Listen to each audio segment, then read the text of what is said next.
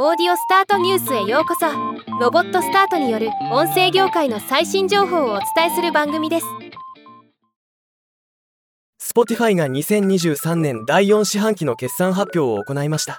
今日はこのニュースの中から一部を抜粋して紹介したいと思います。2023年 Q4 の総収益は前年比16%増の37億ユーロ。日本円でおよそ5900億円。営業損失は7500万ユーロ。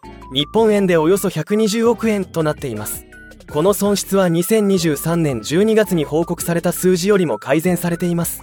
広告収入は2022年 Q4 の4億4900万ユーロ。日本円でおよそ719億円から2023年 Q4 で5億100万ユーロ。日本円でおよそ802億円まで増加しています。また月間アクティブユーザー数は2800万人増加し前年比23%増の6億200万人へ。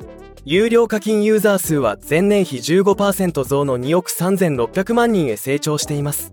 Spotify CEO のダニエル・エク氏は Spotify のポッドキャスト事業は2023年 Q4 で損益分岐点に近づきました。